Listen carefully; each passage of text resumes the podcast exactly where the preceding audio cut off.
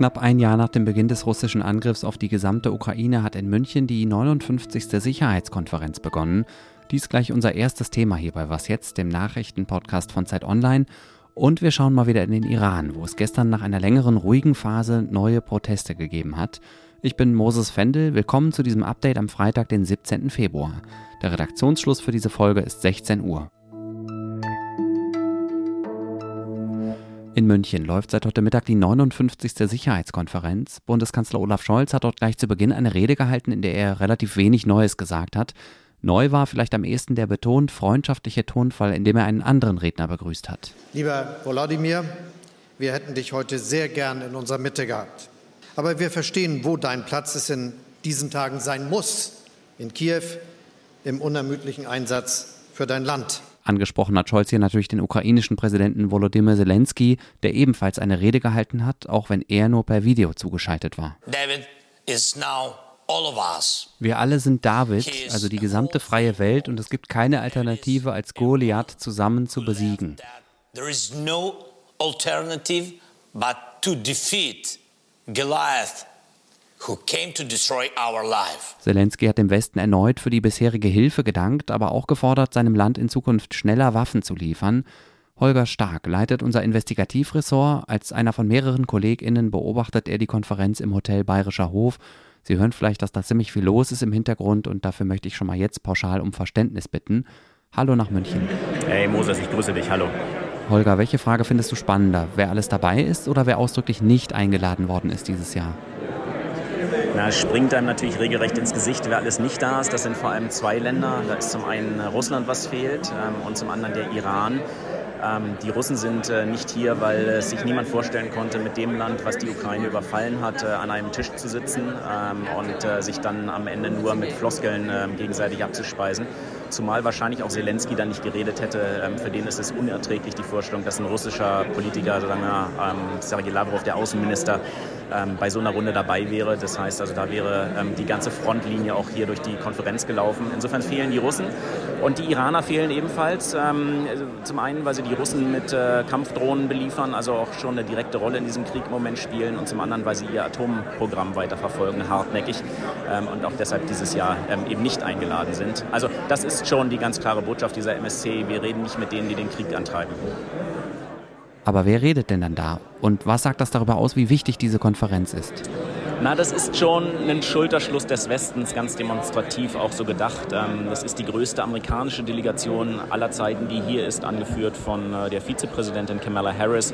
Ähm, gerade eben hat Emmanuel Macron geredet, ähm, davor Olaf Scholz. Also es ist schon der Versuch, ein klares Signal zu setzen. Der Westen ist hier einer Meinung, äh, wehrt sich gegen die russische Aggression. Äh, aber auch die Chinesen sind mit einer überraschend hochrangigen Delegation vertreten, die von einem Diplomaten angeführt wird, äh, Wang Li, der sich später auch nochmal mit Scholz treffen wird. Äh, das heißt, den Chinesen ist es auch wichtig, was hier passiert. Und es sind, das wird ja gerne immer mal übersehen, viele Länder aus dem globalen Süden, aus Afrika und von anderswo. Welche Fragen zum Krieg sollen in München denn genau besprochen werden? Na, natürlich sind die Waffen äh, im äh, Zentrum. Äh, du hast ja eben Zelensky schon angesprochen, der sagt ähm, in der Rede nochmal, wir haben Mut genug. Was wir brauchen, ist äh, eine Sling, also eine, ähm, äh, äh, als übertragenes Bild, die Schlinge sozusagen David gegen Goliath. Also er braucht die, die, die Waffen, damit der Mut eben nicht nur ähm, einfach ähm, eine Einstellungssache bleibt. Darüber wird viel geredet, es wird auch über viel Geld gesprochen. Macron hat ganz interessanterweise ganz klar gesagt, ähm, für Verhandlungen ist es noch zu früh. Also auch das eine ziemlich deutliche Botschaft. Also das, das ist jedenfalls die, die Botschaft in Sachen Ukraine. Und dann gibt es aber auch schon noch mal ein paar Themen, die so ein bisschen im Schatten bislang ähm, abgehandelt wurden, die aber eigentlich auch wichtig sind und ähm, auch es verdient hätten, hier auf die Hauptbühne zu gehen. Was ich mich schon immer frage, was genau bringt eigentlich diese Veranstaltung? Ich meine, letztes Jahr war Russland auch schon nicht dabei und ist gerade mal vier Tage später in die Ukraine einmarschiert. Warum ist die Münchner Sicherheitskonferenz trotzdem wichtig?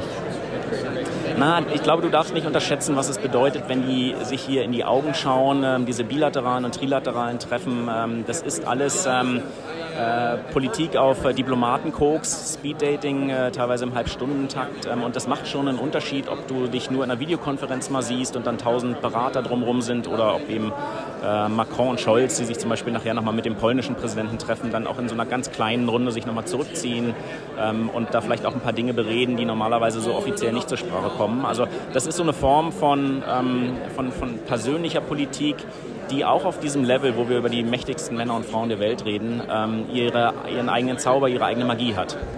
Danke, Holger, und viel Erfolg weiterhin. Herzlichen Dank, lieber Moses. Bis bald. So gut wie gar nichts geht heute an sieben deutschen Flughäfen. In Frankfurt, München, Hamburg, Stuttgart, Hannover, Bremen und Dortmund fallen fast alle Flüge aus. Über diese Flughäfen laufen normalerweise rund zwei Drittel des gesamten Passagieraufkommens in Deutschland. Oder nochmal anders ausgedrückt, rund 300.000 Menschen, die heute eigentlich fliegen wollten, konnten es nicht. Grund dafür ist ein ganztägiger Warnstreik, zu dem die Gewerkschaft Verdi aufgerufen hat. Verdi droht damit, dass das erst der Anfang ist. Frank Wernicke, das ist der Chef der Gewerkschaft, hat der Frankfurter Allgemeinen Sonntagszeitung gesagt, die nächsten Streiks haben eine andere Dimension. Wenn die Arbeitgeberseite kein wirklich gutes Angebot vorlege, seien die bisherigen Streiks an Flughäfen, im öffentlichen Nahverkehr und in Kitas nur ein Vorgeschmack. Wernicke hat unter anderem die Müllabfuhr oder Krankenhäuser als Beispiele genannt, wo demnächst auch gestreikt werden könne. Und vielleicht gäbe es bald auch keine Knöllchen mehr, wenn die Angestellten der Ordnungsämter in den Ausstand treten würden. Diese Drohung wiederum dürfte Musik in den Ohren vieler Menschen in Deutschland sein. Ja, gestreikt wird ja gerade nicht nur bei uns, sondern auch in Frankreich und England. Das nimmt Elise Landcheck zum Anlass, morgen früh hier bei Was jetzt aus einem eher philosophischen Blickwinkel die Frage zu stellen, was diese Streiks gemeinsam haben und was in der Arbeitswelt insgesamt im Moment schiefläuft. Fünf Tage nach der Abgeordnetenhauswahl haben in Berlin die ersten Sondierungsgespräche zwischen möglichen Koalitionspartnern begonnen. Sondieren, das bedeutet erstmal abklopfen, ob es eine gemeinsame Basis gibt, auf der man dann die eigentlichen Koalitionsverhandlungen beginnen kann. CDU-Spitzenkandidat Kai Wegner will also zumindest versuchen, ein Zweierbündnis auf die Beine zu stellen, also eine große Koalition mit der SPD oder ein schwarz-grünes Bündnis. Die CDU hat die Wahl ja klar gewonnen mit gut 28 Prozent der Stimmen. Dahinter liegen die SPD und die Grünen mit minimalem Abstand von nur 105 Stimmen. Die Delegation der SPD war also heute Vormittag zuerst eingeladen. Am Nachmittag hat die CDU dann mit einer Abordnung der Grünen gesprochen. Es ist zuletzt deutlich ruhiger geworden um die Proteste im Iran. Das liegt sicherlich auch daran, dass wir unsere öffentliche und mediale Aufmerksamkeit auf andere Orte und Ereignisse gerichtet haben. Gestern haben wieder viele Menschen im Iran gegen das Regime demonstriert. Augenzeugen berichten von Protesten in der Hauptstadt Teheran, der Millionenstadt Mashhad im Nordosten und in den Kurdengebieten. Zu den neuen Protesten aufgerufen haben Aktivisten. Der Anlass war in diesem Fall das Ende der 40-tägigen Trauer um zwei hingerichtete Demonstranten. Bei den Protesten gestern sollen auch wieder viele Frauen durch die Straßen gezogen sein. In Teheran waren Rufe wie Tod dem Diktator oder Frau, Leben, Freiheit zu hören. Das ist ja sozusagen das Motto der Protestwelle, die im vergangenen September nach dem Tod der 22-jährigen Kurdin Gina Mahsa Amini im Polizeigewahrsam begonnen hat. MenschenrechtlerInnen schätzen, dass seit Beginn der Proteste mehr als 500 Menschen getötet und fast 20.000 Demonstrierende festgenommen worden sind. Was noch? Apropos Frauenrechte, in drei Wochen ist wieder Internationaler Frauentag. Ab diesem Jahr führt Mecklenburg-Vorpommern als zweites Bundesland nach Berlin den 8. März als gesetzlichen Feiertag ein. Da sich benachteiligte gesellschaftliche Gruppen aber für Feiertage erstmal nicht so viel kaufen können, sollten wir vielleicht besser darauf schauen, wo und wie sich die Lage von Frauen konkret verbessert. Gestern war ein ziemlich bedeutsamer Tag für die Frauenrechte. Das Bundesarbeitsgericht hat in einem Grundsatzurteil festgestellt, dass Frauen für dieselbe Arbeit nicht schlechter bezahlt werden dürfen als Männer. Und das Gericht lässt auch die Ausrede nicht mehr gelten, dass Männer einfach nur geschickter verhandeln würden als Frauen. Zwei weitere wichtige Entscheidungen hat gestern das Parlament in Spanien getroffen. Menschen, die menstruieren, also vor allem Frauen, müssen in Zukunft nicht zur Arbeit kommen, wenn sie heftige Regelbeschwerden haben. Sie können also Menstruationsurlaub nehmen. Ein weiteres Gesetz regelt in Spanien den Zugang zu Schwangerschaftsabbrüchen neu. Es wird dadurch vor allem für sehr junge Frauen leichter, kompetente medizinische Hilfe in Anspruch zu nehmen, wenn sie sich gegen eine Schwangerschaft entscheiden. Das war es auch schon wieder mit dem Was jetzt Update am Freitagnachmittag. Und ein besonderer Dank geht raus an meine Kollegin Clara Löffler, die mich heute wieder ganz besonders toll unterstützt hat. Morgen früh begrüßt sie hier, wie gesagt, Elise Landcheck. Ich bin Moses Fendel, danke fürs Zuhören und schönes Wochenende.